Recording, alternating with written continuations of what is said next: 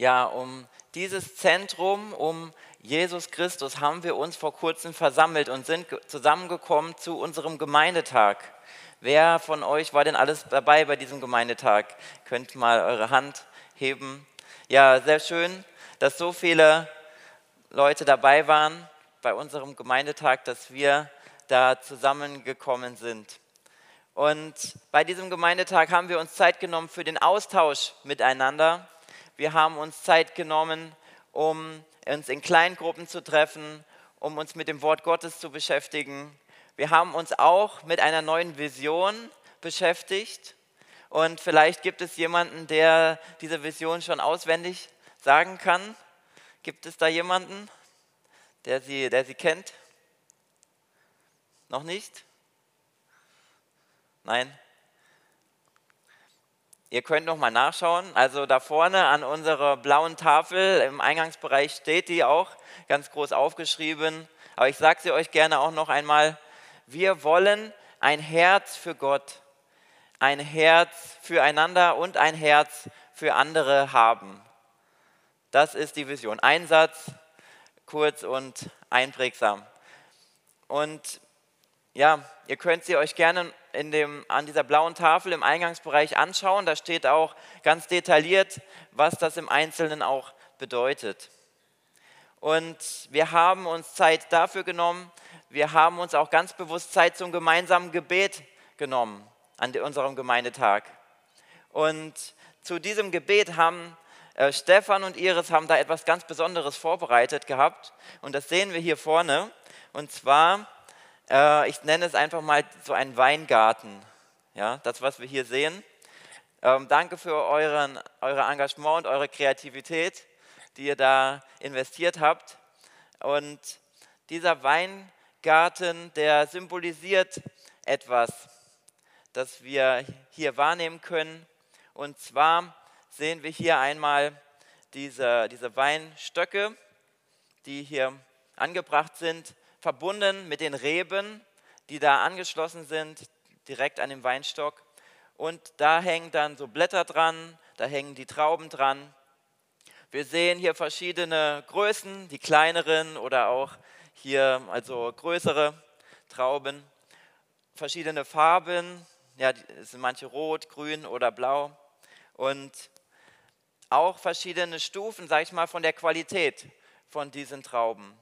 Manche Trauben, die, die sind noch nicht reif für die Ernte, die müssen noch mehr reifen, dass sie dann soweit sind. Andere, äh, die sind schon reif, die sind bereit. Manche müssen gereinigt werden und andere, die sind vielleicht verfault oder die sind nicht mehr gut, die kann man nicht mehr gebrauchen, die muss man aussortieren. Und das ist die Aufgabe des Weingärtners. Der geht dahin an diesen Weingarten, sag ich mal, und ähm, sortiert die, die Guten von den Schlechten aus, die Brauchbaren von den Unbrauchbaren. Und um dieses Bild, was wir hier sehen mit diesem Weingarten, da geht es heute auch in unserem Bibeltext darum. Wer eine Bibel dabei hat, kann einmal mitlesen. Ähm, schlagt mit mir auf in Johannes Kapitel 15. Es ist immer gut, wenn man in der Bibel mitlesen kann, dann hat man das nicht nur gehört, sondern kann es auch noch mal ähm, in dem Text nachschauen, was da genau steht. Ich möchte uns da die Verse 1 bis 6 von Kapitel 15 vorlesen. Das Thema ist Jesus, der wahre Weinstock. Es geht also um eine Übertragung dieses Bildes auf unser geistliches Leben. Ich bin der wahre Weinstock und mein Vater ist der Weingärtner. Er schneidet jede Rebe ab, die keine Frucht bringt, und beschneidet auch die Reben, die bereits Früchte tragen, damit sie noch mehr Frucht bringen. Ihr seid schon durch die Botschaft, die ich euch gegeben habe, beschnitten. Bleibt in mir und ich werde in euch bleiben, denn eine Rebe kann keine Frucht tragen, wenn sie vom Weinstock abgetrennt wird. Und auch ihr könnt nicht, wenn ihr von mir getrennt seid, Frucht hervorbringen. Ich bin der Weinstock, ihr seid die Reben. Wer in mir bleibt und ich in ihm, wird viel Frucht bringen, denn getrennt von mir könnt ihr nichts tun. Wer nicht in mir bleibt, wird fortgeworfen wie eine nutzlose Rebe und verdorrt. Solche Reben werden auf einen Haufen geworfen und verbrannt. Wir sehen diese Trennung zwischen diesen zwei Sorten von, von Reben, zwischen den Sorten von Früchten. Und in unserem Bibeltext, da gibt es ein großes Thema, was sich da durchzieht, und das ist das Thema von dem Fruchtbringen. Das ist, es gibt ein klares Ziel, das Gott mit uns verfolgt. So wie der Weingärtner das Ziel hat, guten Wein herzustellen, als Endprodukt von diesen Trauben, so möchte Gott auch uns gebrauchen, um Früchte hervorzubringen, weil ihm das Ehre gibt. Das ist der Grund. Er möchte, dass, dass er verherrlicht wird. Das soll zu seiner Ehre geschehen. Unsere Aufgabe ist also zunächst einmal sehr klar. Als Weinreben in diesem Bild gesprochen, sollen wir Früchte hervorbringen. Warum sollen wir das machen? Zur Ehre Gottes. Das ist da die Antwort. Und wir erfahren auch, wie man das machen sollte, nämlich durch diese organische Verbindung mit unserem Herrn Jesus Christus. Wir sind mit ihm verbunden und durch diese Verbindung können erst die Früchte entstehen. Ohne ihn können wir keine Früchte hervorbringen. Es geht also um diese tiefe Beziehung mit unserem Herrn.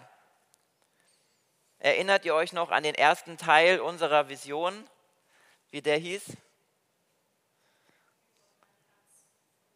Genau, ein Herz für Gott wollen wir haben. Und darum geht es hierbei, dass wir eine enge Gemeinschaft haben mit Gott und ein Herz für ihn bekommen. In die Beziehung mit Gott investieren. Und in dieser Beziehung heiligt er uns auch. In diesem Text lesen wir von dem Wort, er beschneidet die Reben damit sie auch noch mehr Frucht bringen. Und dieses Wort für Beschneidung im Griechischen kann man auch mit Reinigung übersetzen. Er reinigt uns. Und das ist ein Bestandteil der Heiligung. Gott reinigt uns. Gott wirkt, bewirkt diese Heiligung durch seinen Heiligen Geist. Und wir wollen durch diese, bei dieser Reinigung, wollen wir das, was zwischen uns und Gott steht, sage ich mal, dieser Schmutz, der an uns ist, den, der soll gereinigt werden, der soll äh, abgetragen werden, dass nichts mehr zwischen uns und Gott steht. Wir wollen uns von allem Bösen trennen, das unsere Beziehung mit Gott belasten könnte. Das kann zum Beispiel eine Sucht sein, die man überwindet. Das kann bedeuten, dass du dich von einem Gegenstand in deiner Wohnung trennst, der, äh, der im Zusammenhang mit anderen Göttern steht. Es kann bedeuten, dass wir Dinge in Ordnung bringen, ähm, wo wir falsch an jemand anderem gehandelt haben.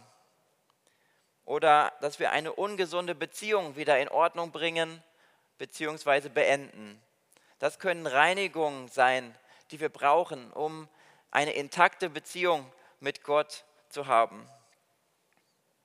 Der Weingärtner beschneidet die Reben, er reinigt die Reben, damit sie noch mehr Frucht hervorbringen können.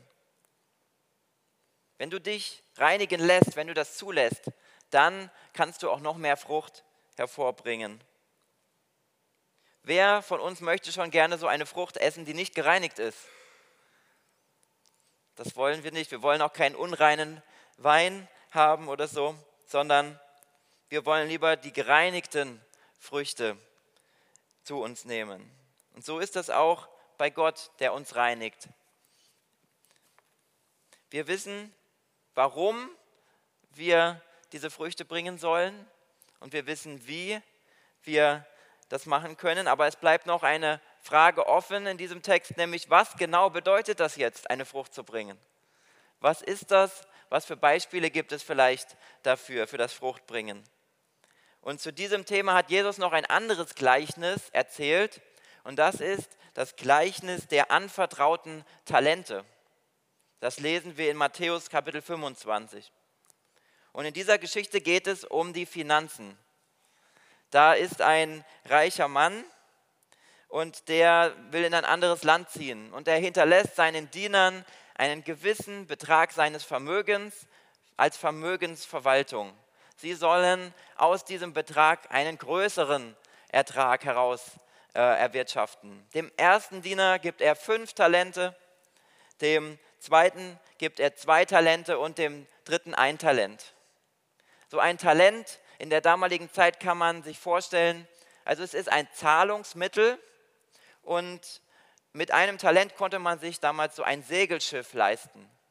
Also es ist schon viel Geld, sag ich mal.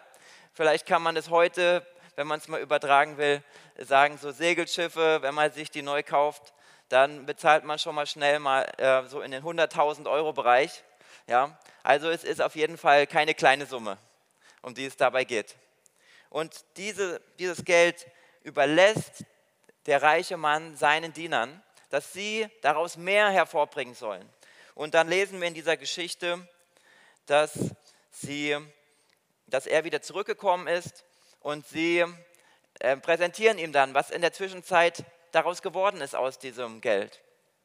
Der erste Diener zeigt, ja, diese fünf Talente habe ich genutzt und habe zehn insgesamt erwirtschaftet.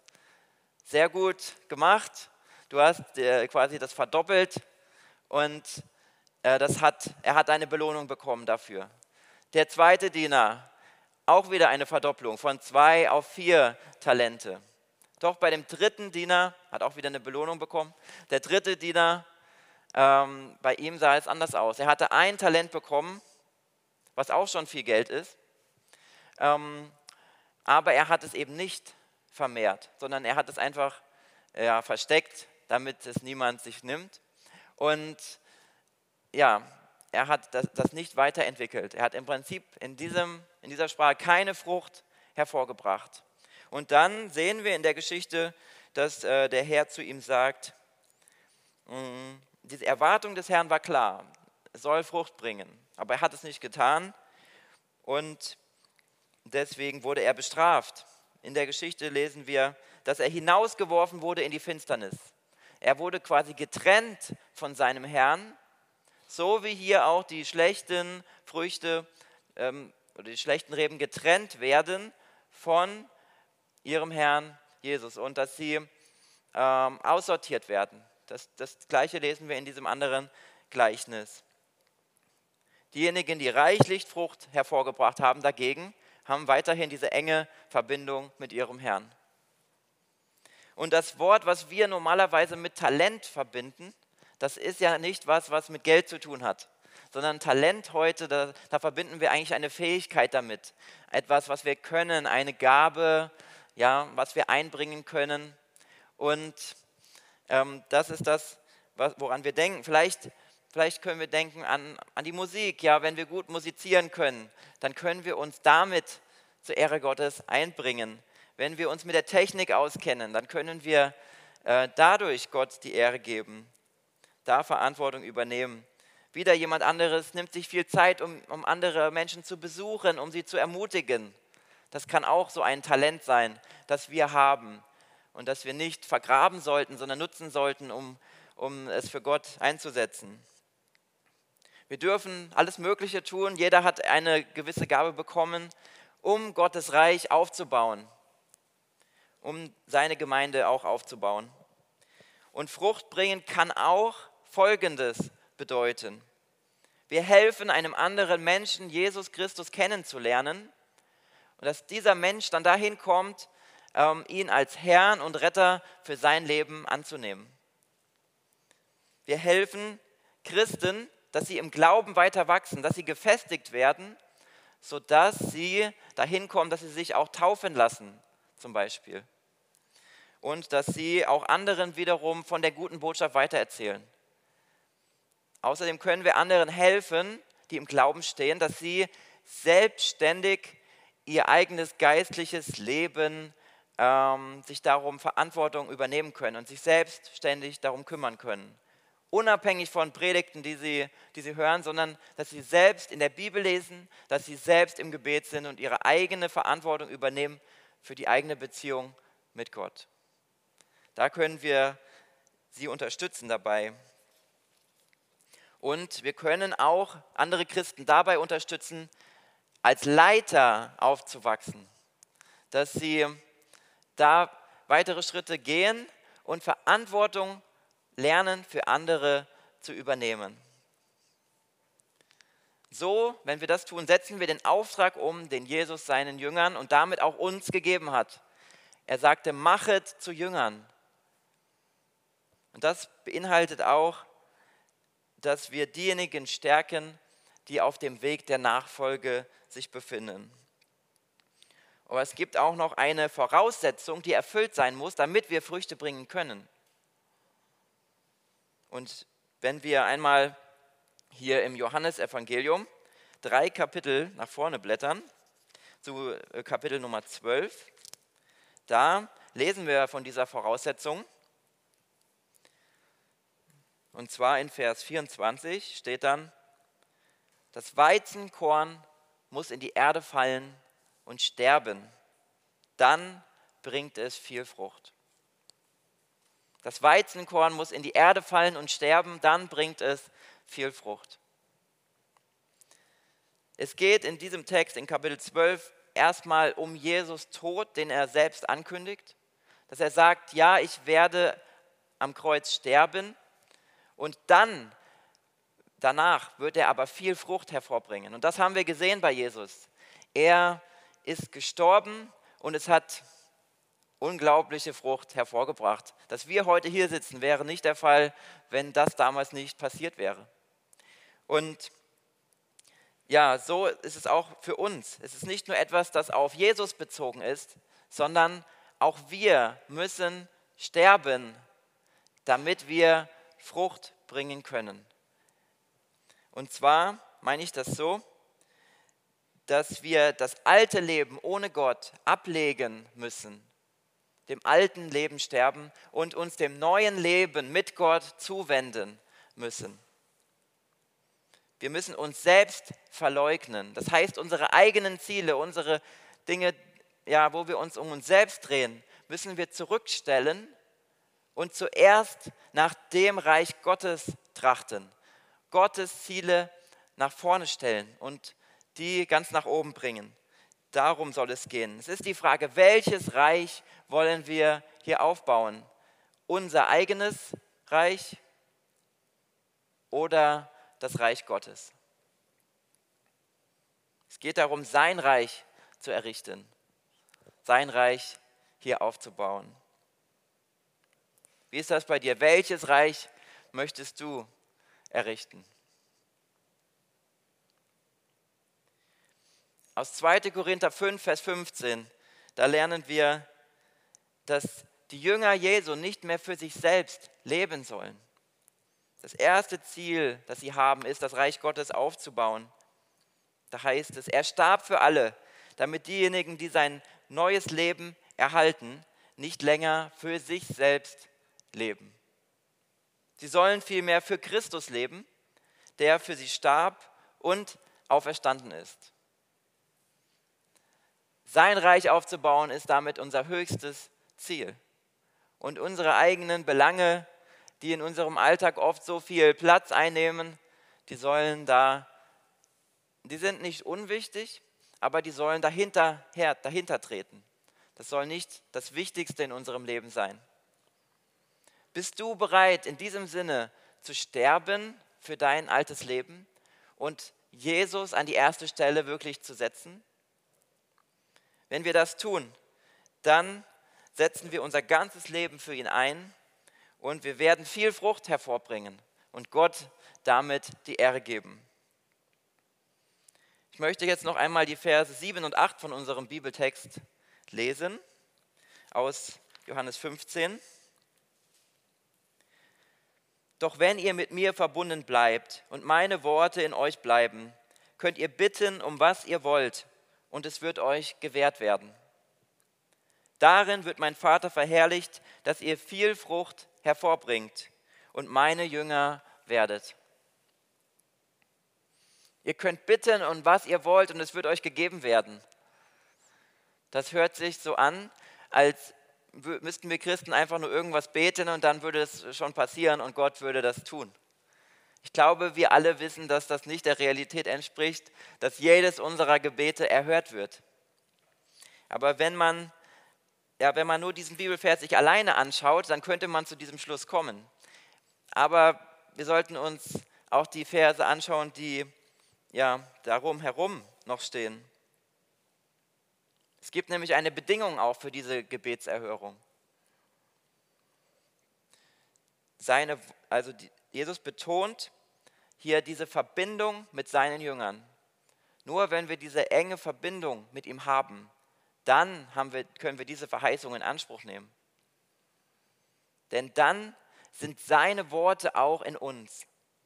Wenn wir in der Bibel lesen zum Beispiel, dann nehmen wir seine Worte auf und sie schlagen tiefe Wurzeln in uns. Und dann wird immer mehr auch, je mehr wir in der Bibel lesen, wird immer mehr, äh, werden wir immer mehr geprägt von dem, was er möchte, was er will, was, was in seinem Interesse ist. Und das wird immer mehr zu dem, was wir wollen, was unser Interesse ist. Und so ist es, dass alle Gebete erhört werden, die nach dem Willen Gottes sind, die im Einklang stehen mit dem Willen unseres himmlischen Vaters. Die, seine Worte erfahren wir durch die Bibel. Da erfahren wir, was seinem Willen entspricht. Und außerdem gilt, wer nicht im Reinen mit Gott ist, der braucht auch nicht erwarten, dass Gott seine Gebete erhören wird. Wenn wir etwas haben, was zwischen uns und Gott steht, wenn wir ja etwas haben, was uns von ihm trennt, dann können wir noch so tolle Gebete sprechen und wir brauchen nicht erwarten, dass er auf diese Gebete antworten wird.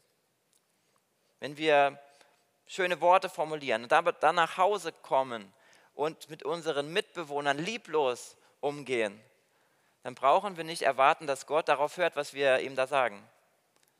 Denn es kommt ihm darauf an, dass wir immer wieder unsere Sünden bekennen, immer wieder vor ihn kommen und mit ihm im Reinen sind. Das ist die Voraussetzung auch für Gebetserhörung. Erst dann hat unser Gebet die Chance, erhört zu werden. Also beim Beten sollen wir keine egoistischen Absichten verfolgen. Denn beim Beten geht es darum, was Gott gefällt. So wie wir es eben auch in dem Vater unser gebetet haben. Wir haben gesagt, dein Wille geschehe. Wir haben nicht gebetet, mein Wille geschehe, sondern dein Wille geschehe. Wie im Himmel, so auf Erden. Es geht um den Willen unseres himmlischen Vaters. Und laut unserem Bibeltext ist der Wille Gottes für jeden von uns, dass wir Frucht bringen. Dass wir mit Jesus verbunden bleiben. Und auf diese starke Verbundenheit mit unserem Herrn Jesus Christus kommt es also an. Und dafür ist das Gebet von entscheidender Bedeutung. Ohne dass wir regelmäßig beten, können wir gar nicht verbunden sein auf diese enge Art und Weise mit, mit Gott. Wir brauchen das Gebet. Und am Anfang dieser Predigt habe ich auf diesen Weingarten hier hingewiesen. Und der möchte uns auch in Zukunft begleiten und helfen, dass wir ähm, auch weiterhin im Gebet sind, in der Verbindung mit unserem Herrn. Ich möchte mal erklären, wie er uns dabei unterstützen kann, dass wir ja, motiviert werden zum Gebet. Wir wünschen uns, dass dieser Weingarten das Gebetsleben in unserer Gemeinde wieder in Schwung bringt. Wir sind nicht da, wo wir sein sollten. Wir sind auf einem gewissen Level vom Gebet, aber Gott hat einen anderen Plan für uns. Er möchte, dass wir mehr beten, dass es uns wichtiger wird. Und wir wollen auch mit diesem Weingarten verbunden, das auch verbinden, dass wir sagen, wir wollen einander mehr in den Blick nehmen. Deswegen auch aneinander Anteil nehmen. Deswegen seht ihr da diese Zettel, die davor aufgeschrieben sind. Da haben Leute bei unserem Gemeindetag Gebetsanliegen aufgeschrieben. Und dazu möchte ich euch auch ermutigen. Nehmt euch die Zeit. Daneben sind, ist ein Körbchen mit Zetteln, da kann man noch weitere aufschreiben und daran äh, befestigen. Ihr könnt das jederzeit machen, wenn ihr, wenn ihr hier seid und könnt euch die Gebetsanliegen der anderen auch durchlesen. Betet dafür. Und wenn ihr mögt, könnt ihr auch eure Namen da draufschreiben, dass man dann für eine gewisse Person betet. Aber müsst ihr nicht machen. Ihr könnt auch ein allgemeines Anliegen da draufschreiben, wie ihr wollt. Aber wir wollen den Fokus bei diesem Gebetsaktion, äh, sag ich mal, wollen wir auf unsere Gemeinde legen. Wir wollen füreinander beten und die Gebetsanliegen, die unsere Gemeinde betreffen, da aufschreiben. Ihr könnt Dank formulieren, wofür ihr dankbar seid für unser Gemeindetag zum Beispiel. Oder ihr könnt eine Fürbitte formulieren, was ihr euch von Gott wünscht für unsere Gemeinde.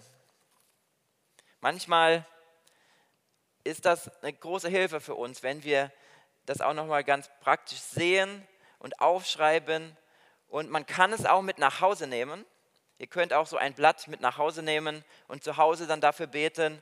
Aber bitte bringt es dann auch wieder zurück, dass wir dann auch wieder dafür beten können. Und wir wollen auch bei unseren Gebetsgottesdiensten, die wir ja alle zwei Wochen hier haben, wollen wir auch auf diese Anliegen, die da auf diesen Zetteln stehen, eingehen.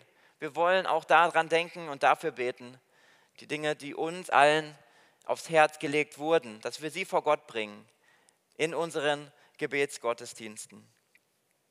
Wenn ihr die Zettel nicht nach Hause nehmen wollt, ist eine andere Möglichkeit auch, ihr könnt es auch abfotografieren dann braucht ihr es auch nicht wieder zurückbringen. Das ist auch eine Möglichkeit.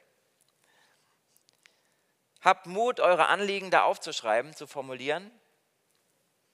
Und es gibt kein Anliegen, das vielleicht zu klein ist oder zu groß, um da aufgeschrieben zu werden, dass wir als Gemeinde dafür ins Gebet gehen. Lasst uns das Gebet zu unserer höchsten Priorität machen. Amen.